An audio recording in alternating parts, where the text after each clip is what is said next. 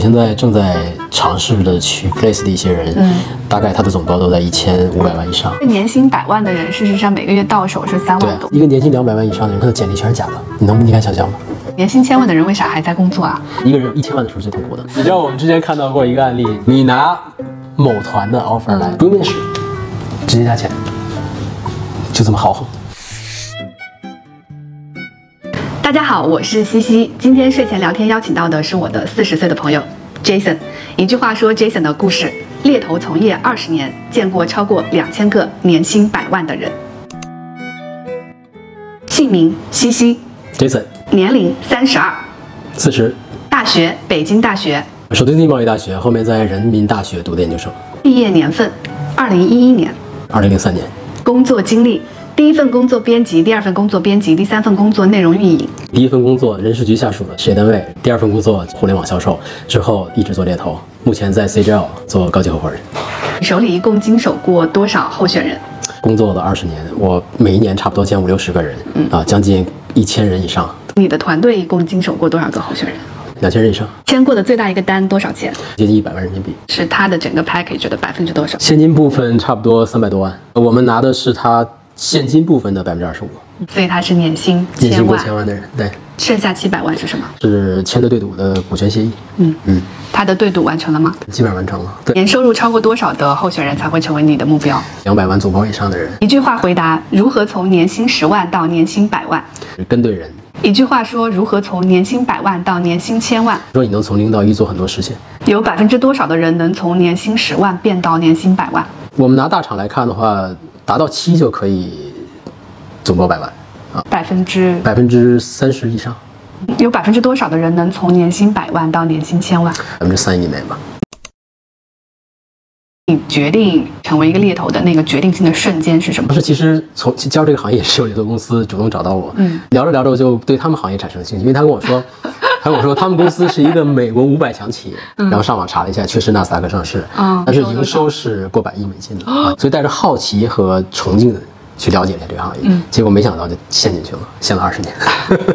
猎头是一一个收入相对还不错的行业吗？Depends，拿目前的这个行情来看，猎头绝对不算高收入行业。嗯。对，十几年前那个时候没有那么多的通过呃 LTI、SOP 这些东西来实现财务自由的情况下，猎头还是一个现金流非常好的行业。嗯，你自己平时是主要活跃在哪些行业啊？我从我入行的时候呢，是零几年嘛，主要是做房地产行业。那个时候房地产是最高收入群体。我们这个行业其实是永远追着高收入群体永远追着风口，对，追着高收入群体走，没错。然后一二年的时候开始有这种房住不炒的这种政策嘛，所以房地产那个时候就开始走下坡路。一二年就 all in 的转到互联网的领域上了。从一二年开始，其实就开始了互联网造富的十年。身边很多人都是因为互联网公司的上市一夜财富自由了。到了今年二零二二年，就是落下帷幕了。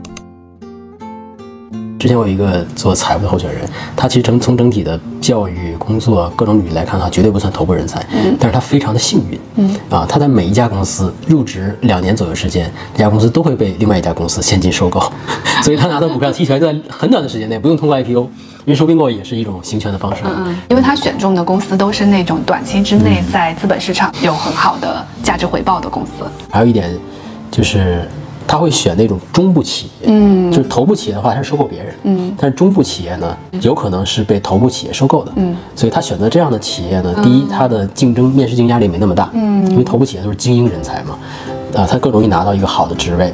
第二呢，就是这家公司一旦经历了收并购，或者他在其中主导和参与的这个收并购，对于他的现金回报将是非常可观的。他一开始是什么样子呢？他一开始就是国内二幺的一个本科，嗯啊，然后读 accounting 或者 finance，嗯然后就进入了一个一个没那么知名的呃流媒体的网站，前前后后跳两三次，每跳到一家公司，这家公司就被收购，每跳到一家公司就被收购，啊，所以现在他的身家已经几个亿。过亿了。对啊、他现在还在打工吗？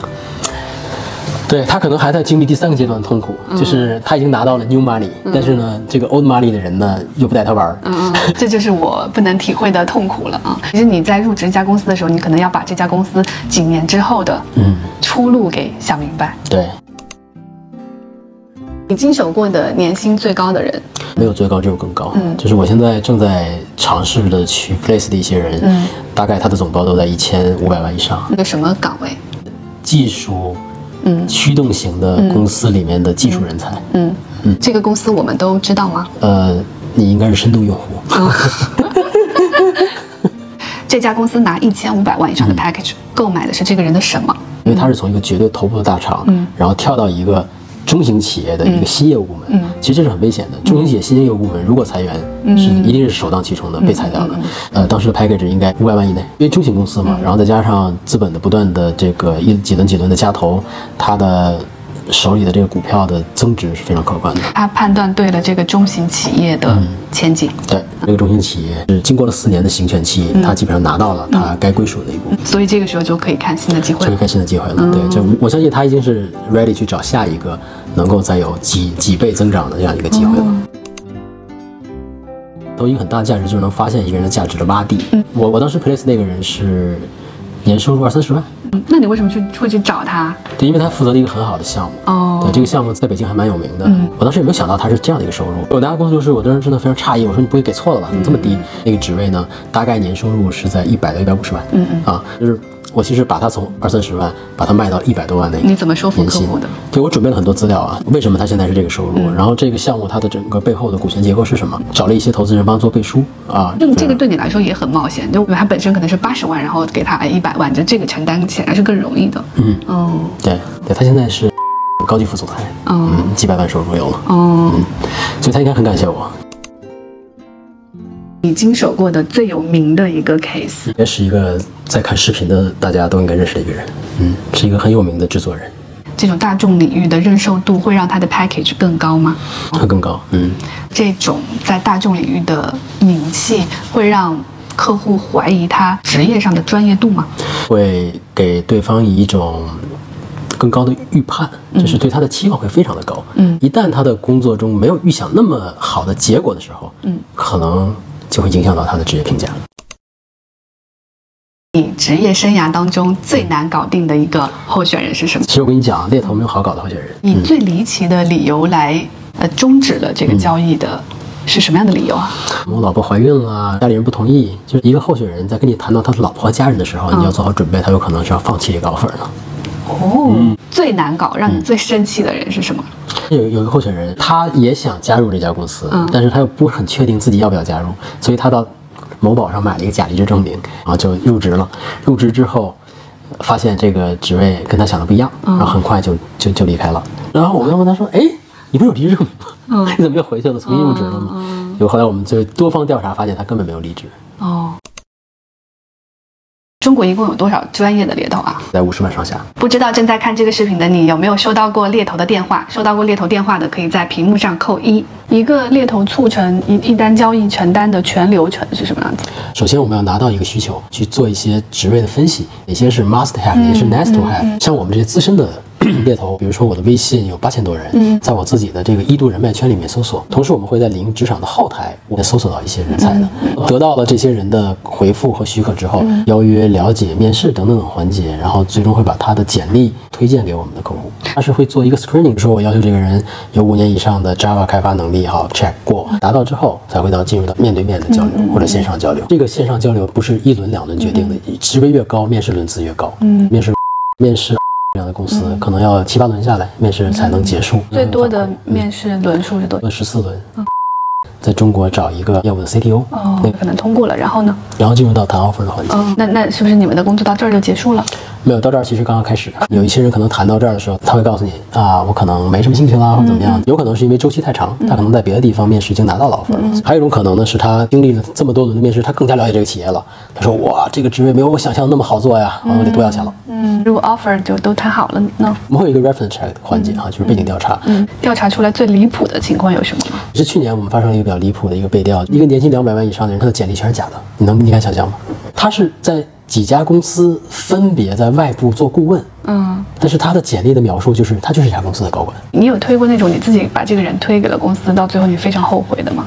没有，能赚钱你干嘛要后悔呢？做了背调，然后呢？就是开始辅助入职了嘛，提离职又是一个很关键的环节，舍单率也很高的。你在这家公司工作八年了，老板说听说你要走，吃个饭吧。喝个酒吧，再聊聊吧，你可能就真的会被软化掉。提离职完成了，好，那接下来你们的工作是不是就结束了？其实还没有结束。那你看赚点钱不容易吧？我们要把它稳稳的 landing 下来，就 landing 的这个环节还会出什么幺蛾子吗？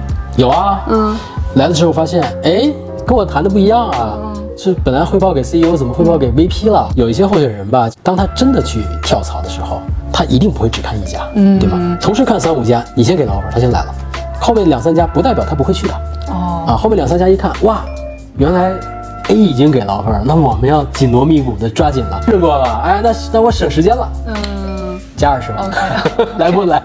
你知道我们之前看到过一个案例，你拿某团的 offer 来，不用面试，直接加钱，就这么豪横。一个猎头的典型职场成长曲线是什么样？的？从呃 research 开始做起来，在网上去寻访简历，嗯，对行业有初步认知之后，逐渐接触到客户，我的职位就变成了 AC，就是 associate consultant，嗯，就是他是可以拿到佣金的 AC，然后 C 上面就开始带团队了嘛，那从 associate director 到 director，然后再往上是 associate partner，嗯，啊到 partner 到 senior partner，就是就我现在可，以这你现在是是 senior partner，对对，AC 的年均业绩大概是多少，AC 在六十万左右，嗯，C 在八十万？AD，AD 要一百二十万以上 D 呢，D 差不多一百五十万，？Partner 两百万以上，哦，那 senior partner 呢？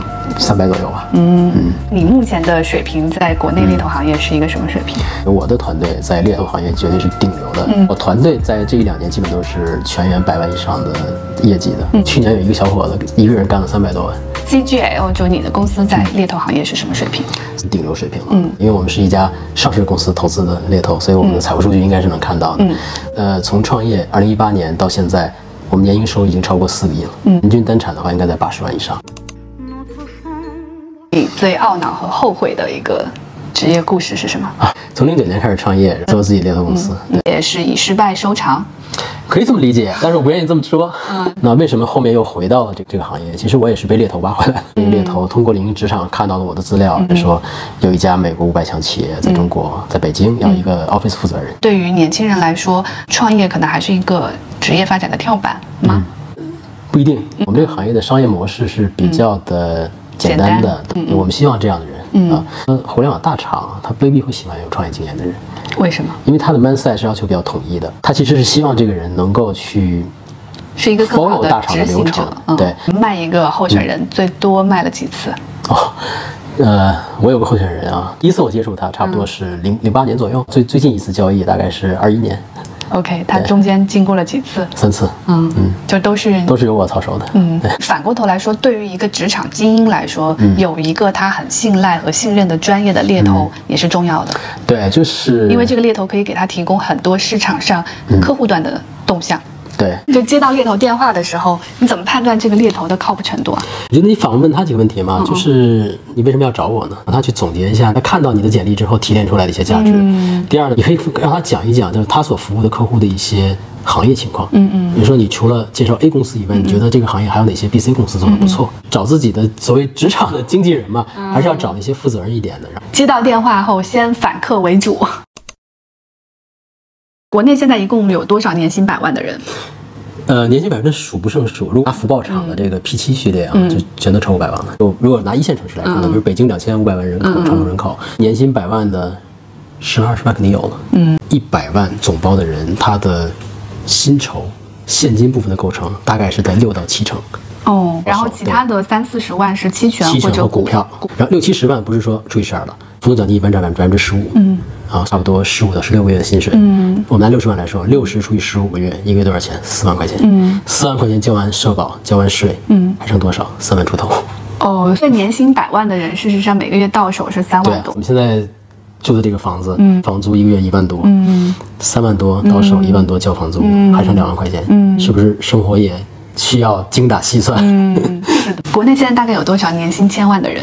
年薪千万的人，可能他的现金部分是在三百到四百这个区间，嗯。啊，另外的这个六七成是由股票、或甚至一些对赌协议来完成的。年薪千万的人为啥还在工作啊？一个人有一千万的时候最痛苦的，嗯因为他既能够到上一个消费门槛，比如说劳斯莱斯、宾利这样级别的汽车，嗯。然后可能几千万级别以上的住房，嗯。对，所以当他又不满足于和年薪百万的人住同一个小区的时候，嗯他可能又遇到自己下一个阶段的痛苦了。从年薪十万到年薪百万的一个典型的成长路径。嗯，这强调的是一个人的执行能力。嗯，你只需要跟对一个老板，嗯，做好你分内的事情，随着企业不断的增长，你可以享受到企业平台成长的红利，嗯，达到百万真的不是很难。什么叫好的对的老板？就是你想成为未来的未来的你，就是他这个样子。如果五年之后，我我们是希望成为他的，那他可能就是一个好的老板。没错，从年薪百万成长到年薪千万，典型的成长路径是什么样子？那天时地利人和，嗯，对，天时你要在一个国家经济上升的空间，与其说低头去努力。不如说你同时要抬头看看星空，就是你要理解这个行业的风口，下一步它发展的趋势是什么？嗯啊，比如说零八年的时候金融风暴，很多人就离开了这种就是所谓泡沫经济啊，互联网。但实际上再回来后，发现零八年到现在十几年的经历，成就了很多人从年薪百万到年薪千万。接下来几年可能会有的风口是哪些啊？嗯。我觉得还是跟国家的这个宏观经济的指向性一定要非常挂钩哈。第一呢，就是我们常谈论的 ESG 行业，像什么新能源啊、低碳啊、环保啊这些领域。第二呢，就是还是要跟高科技结合。哎，虽然我们经历一些，比如说 Web 三、Cryptocurrency 的一些暴雷的一些事情哈，但是我认为这个行业的未来的发展趋势还是非常非常好的。如果我现在想找到这一类的年薪百万、年薪千万以上的人，我该怎么做？我们一定会有自己的人脉。然后第二步呢，我们会。打开领英职场，然后去搜一下我们需要找到的这个候选人。因为领英职场，我认为是一个蛮有价值的这个工作交流平台。它上面不一定是主动求职者，有可能是一些只是希望别人了解自己，但不急于找工作的一群人。而这些人的整体综合素质非常高的。就是领英职场在你这儿，它的人才优质程度是高于其他的。招聘网站的，对，国内的高端人才还是用领英职场是比较多的，对，嗯，那如果我作为一个职场人，那反向的去看，如果我想找到一些更好的机会，在领英职场上去完善我的资料，会让我的概率也增大，一定的。哦，你可以点评领英职场的资料。哎，我觉得你这个写的是有点过于简单了。嗯嗯。就是你看你在每一份工作打开之后，里面没有一个详细的描述。首先，你可以点评一下我的工作履历，非常不错。你清北复交的这样的一个教育背景啊，在我们看来应该是一个加分项。第二呢，你的毕业第一份、第二份工作都是行业的头部企业。嗯嗯。那我认为这样的候选人呢，毕业进入职场的第一步，他一定是击败了很跟他年龄相仿的一些对手的。之后呢，又跳槽到了互联网内容公司，然后还完成了几次升职。嗯嗯。在一家公司得到升职，嗯，这点我们是特别希望看到的。会比那种就是没有升职，但是在不断的在不同的公司切换要好，是吗？对，这样的要好很多。嗯嗯嗯嗯。切换的问题，第一是他。没有什么忠诚度吧，然后第二呢，就是他不停的在同行业去跳槽，一定是他在这个平台上没有得到自己想要的。哦，所以你不建议在同行业没有升职的情况下不断的跳？对，哦，嗯，跳了几次就会比较危险啊。两三次基本上就没有人再敢用了。哦，嗯，大家跳槽一定要慎重啊。那我的履历的危险之处在哪里？你看你现在职位是蛮高的了，嗯啊，但是呢。你的工作年限又比较短，嗯，所以有可能你是被资本 催熟的一批职业经理人。嗯，如果你再去跳槽，我们遇到资本寒冬的情况下，有可能你就要考虑到自己，我是最先被裁的那部分人。对，因为你的这家公司呢，嗯，虽然在内容呃这个赛道做到了头部，嗯，但内容赛道。在一定程度上依赖于一些平台，嗯，那如果平台对你们的政策有些变化的话，你公司其实蛮危险的。你的简历看起来就是跟对人，是的，我的老板是一个很好的老板，在一家公司待七年，是不是一个非常危险的行为？嗯，对，七年你已经在公司待得很舒服了，就是老板关系也好，同事的情况也很了解，公司的资源、公司的优劣势你都很清楚，啊，你如果没有一个特别强的内部推你出去的因素的话，外部拉是很难拉动的，嗯，啊，除非你在这个地方发生了。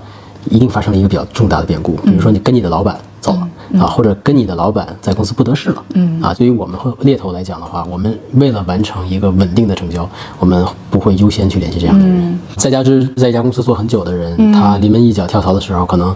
真的会考虑很多，比如说跟老板这个吃个饭喝个酒。第二呢，就是这种人呢缺少外部定价，他对自己的判断是非常不准确的。交易交易越频繁，这个定价就就就越准确嘛。客户其实对于风险的定价也会考虑进去，也就是这个人能不能很顺利的 landing 到我一个新的组织文化里面。嗯，因为他带的就上一家公司的那种组织文化印记太强了，太强了。对，我补充一点啊，我觉得如果是一个很高端的人才，嗯，他通常。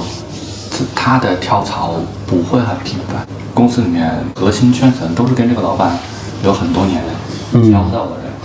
我一一半同意艾瑞观点啊，但是我们要看这个人在同样一家公司，他有没有接受新的业务。我在这家公司七年，带过四到五个新的事情。我相信初期你可能是从参与者开始的，后面有可能会主导。我建议你会把一些自己主导的项目先提出来。嗯，而且你要记住，你所做的行业呢是内容行业，内容行业跟互联网非常相关。嗯，可能五年前你做的事情拿到今天谈一文不值了。建议你在你的领英的简历里面要先提自己最近嗯主导负责的项目。嗯，就是要把自己经手过的项目、不同的阶段、不同的业务，尤其是匹配当下需求的，嗯，在领英职场上要非常清晰的列出来。对，嗯，就是简历切记有一点，就是像过流水账一样，就把我所有做的事情从头到尾写一遍，没人有时间看的。嗯，再资深的一份简历，在我们看来，可能两到三页 A4 的篇幅最多了。嗯，我见过十几页的简历。嗯，这种人往往在面试中表现非常差的。嗯，所以你刚才有提到说，还蛮鼓励大家有节奏的跳槽。所以，我们再看一下 Eric 的简历吧。其实 Eric 简历在我们看来就是一个更有可操作性的简历。第一呢，他所工作的行业基本都是围绕着 To B SaaS 服务的行业。虽然 Eric 十年的职业履历里有四次跳槽，其实看起来是比西西要频繁的，但是他每一次跳，我都能在简历中看到逻辑。第一次工作呢，是他在 SAP，就是黄埔军校，然后算是修炼这个基本功嘛。然后两年左右的时间，呃，跳槽到印象笔记，职位有了一个明显的提升，啊，职责也有一些变化。从以前的 tech support 做到了这个产品的运营，然后之后又转到了这个客户成功，所以你看他很清楚，就是把一个产品底层的技术先了解清楚，然后产品是产品的设计逻辑，然后再去面对用户。面对原来转岗是有好处的。对，他的转岗是要转的有有逻辑性。总结一下，就是 Eric 这样的履历，其实比我的履历在猎头的眼里是更好卖的。没错没错，嗯，他的履历的危险之处在哪哪些地方？他的短板呢是在于他三份 SaaS 公司中间有了一份产品运营的 leader 的岗位，但这个职位的公司呢行业有了比较明显的差异。所以这个地方，我认为需要一个合理的解释。我给你一些建议啊，就是呢，首先呢，这家公司的行业是跟其他几家是完全不相关的。嗯，那这会给人一种感觉，你是很盲目，甚至是为了钱而跳的。那这种简历就一定会减分。但如果你刚刚你刚刚提到他是做内部运营的，相当于你是从乙方转甲方，明白对吧？诶，这个一定会是一个加分项，因为你更了解企业内部这个系统到底能帮助什么。啊，title 上应该加上一个 dash，上面会提到说，比如说企业内部的效能啊，对，效能提升啊之类的。我们的履历在领英职场上展示的时候，不光是要展示呃公司行业，还要展示你变化的逻辑。对，嗯，没错，你的选择逻辑其实就看你这个人大概底层的思考是怎么样的。行业之间跳槽呢，是我们其实不太推崇的，尤其是行业场景非常接近的，就是它会给人感觉他是在同一行业里利用不同公司的信息差价来盈利。像 Eric，你说他的履历很值钱，可是他的本科很差呀。对，所以 Eric 把他的黄冈中学写在上面了。这两天刚好在高考，很努力去高考的那个学历和那个大学本身，在你的简历上从什么时候开始，它就没那么重要了。Eric 这阶段就已经没那么重要了。我们要看它的职职能。对，比如说 Eric，如果他一直做 tech support 或者一直做 tech 的话，那在这个阶段他的简历就会有有一些问题了。嗯，就是 tech 大家都拼学历、拼教育背景嘛，那他就肯定是竞争会劣势。嗯但是他自己很聪明嘛，他自己选择进做商业化、做产品、做运营。那对于这些软性指标比较强的职位，学历就显得没那么重要了。尤其是他的经验，其实在某种程度上的价值是远远高于十年以前的教育背景了。嗯啊，所以我们就不太会再看。应该。这个视频上线的时候，高考成绩也已经出来了。其实是很想提醒跟大家说，呃，就算你考的没那么好也没关系，因为你完全可以通过你后面在职场上的努力，把你学历上的劣势给解决掉。嗯，可能过了几年，这你这次所谓的失败，在你的简历上就一点都不重要了。嗯，行行出状元嘛。我跟 Jason 的聊天一共两期，下一期将于下周五更新，内容包括如何选择行业和老板，如何跳槽，如何应对裁员，给从业时间小于五年的同学的建议，三十五岁的职场竞争力等。关注我，下周见。